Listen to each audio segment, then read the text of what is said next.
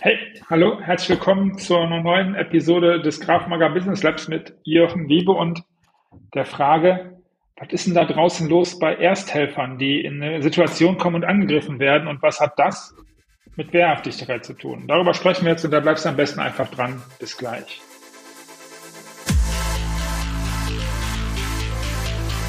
Yes! Mut, Disziplin und ein starkes Warum im Business und in Graf Magar. Hi Jochen!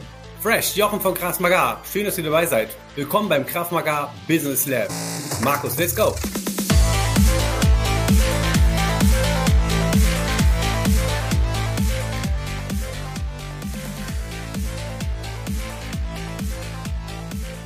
Hey Jochen, lass uns kurz reinstarten. Und zwar habe ich heute die Idee gehabt, ich frage dich mal sowas, weil ich mich erinnere, dass du mal gesagt hast, dass du damit auch Erfahrung hast, dass du weißt, dass Ersthelfer echt einem krassen Risiko ausgesetzt sind. Und ich bin getriggert, weil ich gerade mit einem Kunden ein Buch schreibe, der ist Doktor, also der ist Nuklearmediziner und der macht ehrenamtlich einmal im Monat Rettungsdienst, also Rettungssanitäter, Ersthelfer. Und der hat mir sowas erzählt, dass er sagt, okay, an einigen Stellen, da sind wir nicht nur in Berlin, der ist in Goslar unterwegs, da musst du echt aufpassen, wo du hinfährst, was da so passiert. Schön, dass du da bist. Was weißt du darüber? Also ein verrücktes Thema, denn äh, es ist unvorstellbar eigentlich, dass Menschen, die ähm, ihre, ihre Zeit, ihre Energie, ähm, aber auch ihre Sicherheit aufs Spiel setzen, um anderen zu helfen, dass die angegangen werden, angegriffen werden, ist Wahnsinn. Ist völlig verrückt. Ich glaube, viele haben vor allem die Bilder von Neukölln ähm, Silvester im, im, im, im, äh, im Blick. Aber ähm, das gibt es, das gibt es schon viel länger und das passiert auch immer wieder. Ich weiß zum Beispiel, äh, aus erster Hand, dass denn die Rettungskräfte, das war jetzt beispielhaft Neukölln, das muss aber, das ist nicht nur alles Neukölln, ne? Ähm, dass die, wenn ein Messerangriff gemeldet worden ist oder Verletzte dort in diese Richtung, dass die immer, wenn sie vor der Polizei da waren, nochmal um den Block gefahren sind, äh, um Krass. das nur unter, unter Schutz zu machen. Und das ist un unglaublich. Also wir müssen mal ganz kurz festhalten, dass das die größte Schweinerei der Welt ist, neben anderen verrückten Sachen, die passieren auf der Welt, dass, dass Sicherheits, ja. Entschuldigung, dass ähm, Rettungskräfte angegriffen werden und wir hier darüber reden müssen, wie sollen die sich schützen, ist Wahnsinn.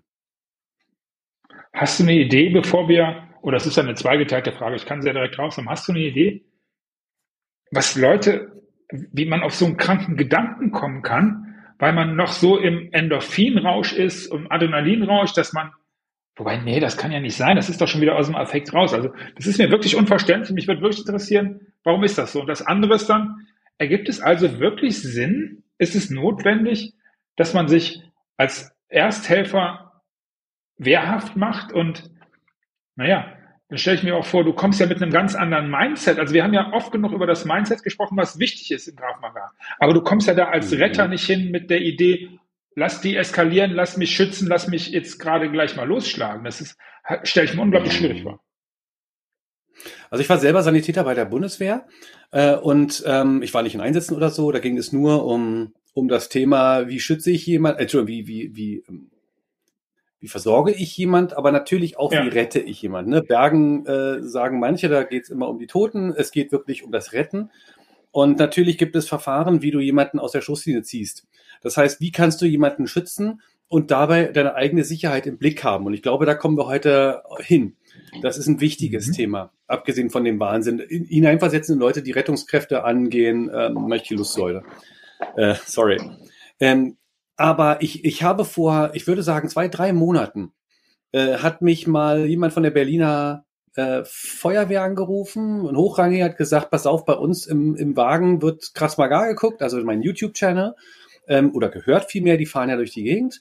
Auch ebenfalls in Streifenwagen äh, äh hat er gesagt, ist das immer wieder so, dass die Leute da Informationen rausziehen. Jetzt nicht, weil ich so wahnsinnig gut darin bin, sondern einfach das Thema Sicherheit wird auf jeden Fall sehr präsent. Und ob ich nicht mal was rausbringen könnte für Sicherheitskräfte, für Rettungskräfte. Diesen Dreher mache ich heute noch ein paar Mal, bitte das um entschuldigen. Und ich fand das total spannend. Ich habe mich sehr gefreut, dass der mich kontaktiert hat, weil du kriegst ja nur sehr indirektes Feedback und nicht alle antworten und die, die antworten, geben ein Bild, wo du manchmal das Gefühl hast, okay, keine Ahnung, äh, ist das jetzt wirklich die Meinung von den meisten Menschen? Ist das eine Einzelmeinung? Ja. Jedenfalls habe ich sofort gesagt, pass auf, sprich mit deinen, sprich mit deinen äh, äh, Leuten, ähm, sprich mit der mit den Entscheidern. Ich mache da bei euch ein Seminar, ich mache einen Workshop und wenn das am Ende nichts kostet, dann ist halt so, ähm, ist mir Bedürfnis. Geil. Und ich habe ja, auch, ich habe, bitte? Ich sagte, ähm, sehr geil, dass du dann das machst für die Leute. Das habe ich gesagt. Ja, ja, ja. Äh, also, das sage ich jetzt auch nicht, weil ich mich da so für einen Hecht halte, sondern es ist einfach so, manchen Menschen möchte man halt einfach zugutekommen lassen. Ja, es gibt Leute, die auch fragen und sagen, boah, kann ich mir nicht leisten und die sind in einer schwierigen Lage und dann sage ich auch, komm, eine Stunde mache ich jetzt hier, ist so egal. Und ich habe damals gedacht, okay, dann mache ich vielleicht auch eine Promo-Aktion draus. Ne? Vielleicht ähm, ist das ja auch so Schneeballeffekt. Und ähm, ich habe auch, ich habe auch mitgeholfen, äh, die Berliner Feuerwehr mal auszubilden beim Thema, ähm, wie wie bringst du Leute bei dem Active Shooter Szenario oder bei dem Amoklauf, ähm, also Amoklauf sagt man nicht mehr, weil man dazu suggeriert, das wären jetzt irgendwie nur Verrückte. Das gibt's ja auch sehr systematisch leider. Also jedenfalls so eine Situation, wo Leute mit Schusswaffen auf der Straße rumrennen und äh, Leute killen. Ähm, dass wir, dass wir dort ähm, Menschen also ein Amoklauf. Na, im Amoklauf, bleiben wir dabei. Und ich habe, und ich habe, ähm, ja, es ist Wahnsinn, aber der Unterschied ist, äh, hast du einen durchgeknallten oder hast du halt ein Team, das irgendwie organisiert vorgeht, weil es gibt es ja. Und das ist, das ist der Grund, warum überhaupt darüber gesprochen wird. Ja, wir, wir entfernen uns, entschuldige bitte. Ich komme zum Punkt. Ähm, da ging es darum, wie kann ich denn die Umgebung ausnutzen, ohne irgendwie Gefahr zu laufen, getroffen zu werden. Ja, das waren ja Sachen, die ich bei der Bundeswehr, aber auch bei dem Kraft Maga äh, trainiert habe. Mein, mein einer Kraft Maga Trainer war bei der Bundeswehr, im spezialisierten Bereich. Und ähm, das ist ein ganz großes Thema. Wie kann ich unter Einsatz meines Lebens jemanden retten, aber die Gefahr reduzieren, indem ich beispielsweise mich so bewege, dass ich nicht getroffen werde, so bewege, dass ich nicht gesehen werde. Man kann jemanden, also krabbeln sozusagen, verbringen. Da, da haben wir viele Sachen trainiert und geübt. Das ist mir ein Riesenbedürfnis, diesen Leuten da zur Seite zu stehen, weil ich es unglaublich finde, dass diese Rettungskräfte angegangen werden. Und ähm, äh, also am Ende, wenn wir jetzt doch darüber sprechen wollen, eine Erklärung, wenn die Leute außer Rand und Band sind und alle angreifen oder wenn sie sozusagen sich im Parallelsystem befinden und sagen, also alles, was mhm. irgendwie den Staat repräsentiert, gehe ich an. Ich glaube, das war das, was äh, Silvester da abgegangen ist. Ah. Äh, das ist der mhm. Hintergrund. Verstehe. No, ergibt Sinn. No Fingerpointing.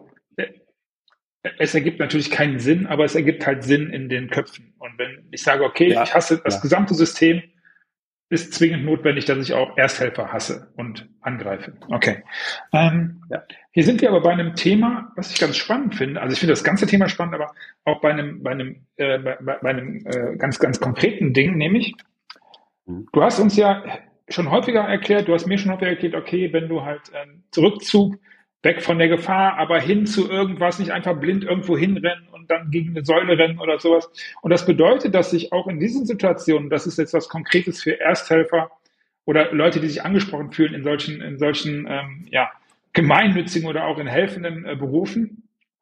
Hm. Im Grunde ist die Logik die gleiche, wie wenn du das für dich alleine machst, nämlich darauf zu achten, wo bin ich, noch besser auf das, auf die Umgebung zu achten, gegebenenfalls ja. auch gehört da auch zu und sowas muss man ja auch mal ansprechen.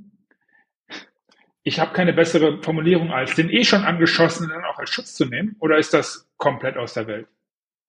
Nee, das ist aus der Welt.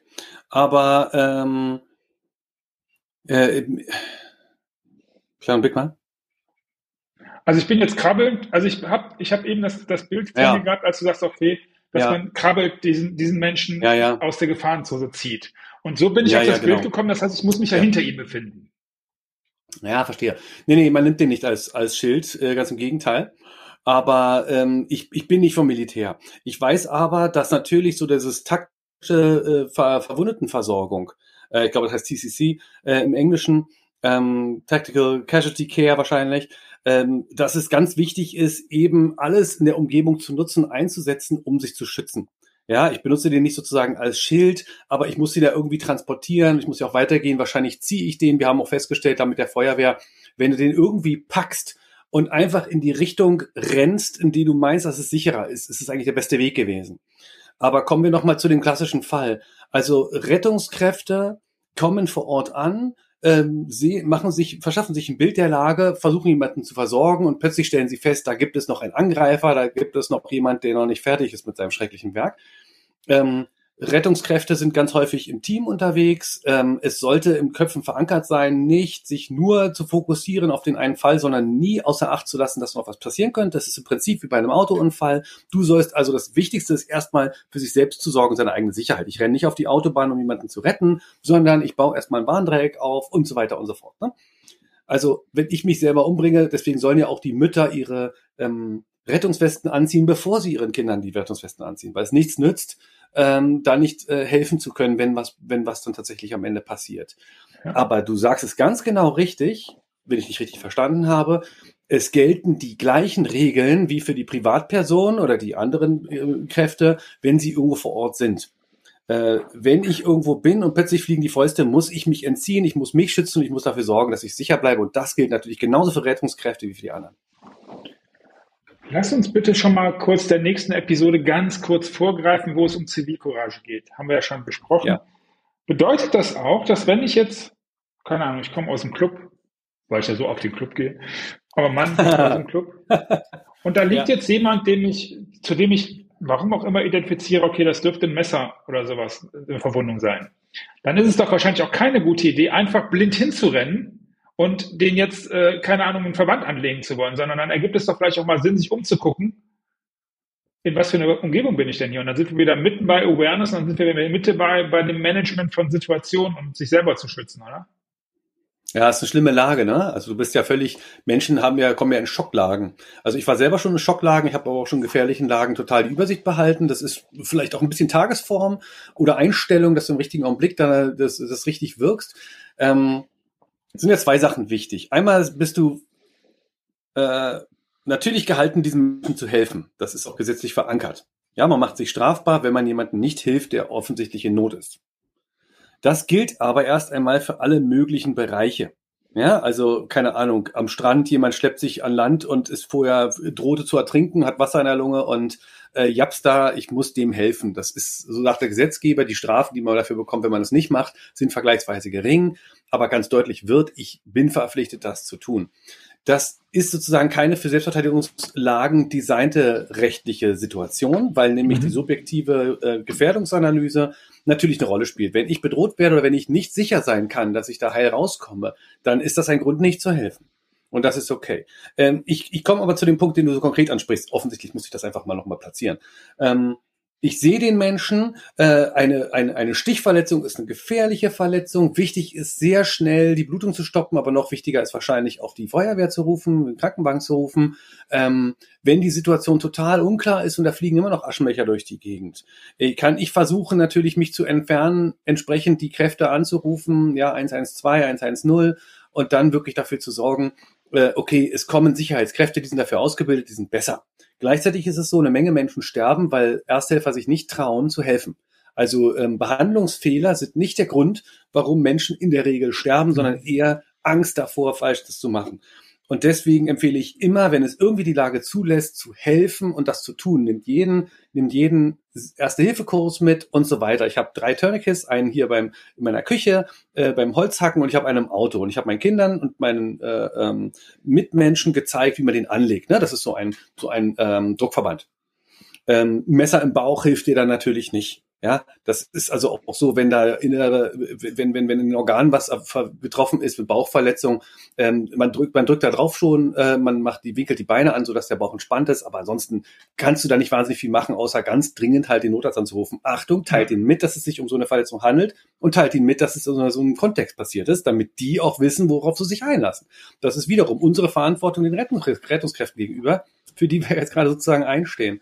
Aber ansonsten bleibt es dabei, wenn ich hier zu zweit äh, Rettungssanitäter, der kommt in den Club, versucht ihn rauszutragen und plötzlich, weißt du, wenn wir zu zweit sind und wir, wir wollen jemanden aus einem Club raustragen und werden dann angegriffen, naja, dann, dann ist das so. Also ich kann ja nicht dafür sorgen, ich bin ja nicht unter äh, in einem Kriegszustand. Ich kann ja nicht sagen, okay, wir stellen ja. einen Mann ab, der jetzt sichert. Wie soll der sichern? Wenn ein Messerangreifer kommt, wir wissen alle, Messerangriffe, äh, du bist selber unbewaffnet, sind tödlich. Lass uns das Fass mit den Messerangriffen nochmal später, zu einem späteren Zeitpunkt aufmachen, weil es nämlich ein riesengroßes Fass. Mhm. Und ja. ich gucke gerade auf die Uhr und wir sind hier am Ende und ähm, ich mag euch einladen, erstmal danke fürs Zuhören, fürs Zugucken, euch einladen, die nächste Episode entspannt anzuhören, wenn sie schon draußen ist oder in der nächsten Woche geht es dann um das Thema Zivilcourage, das ist nämlich ein sehr angrenzendes Thema. Bis dahin aber, Jochen, dir vielen Dank und wo ich bei vielen Dank bin, Leute, Mädels und Jungs da draußen, die ihr da ankommt an diesen Stellen. Passt auf euch auf und herzlichen Dank, dass ihr das macht. Jochen, bis nächste Woche. Ciao.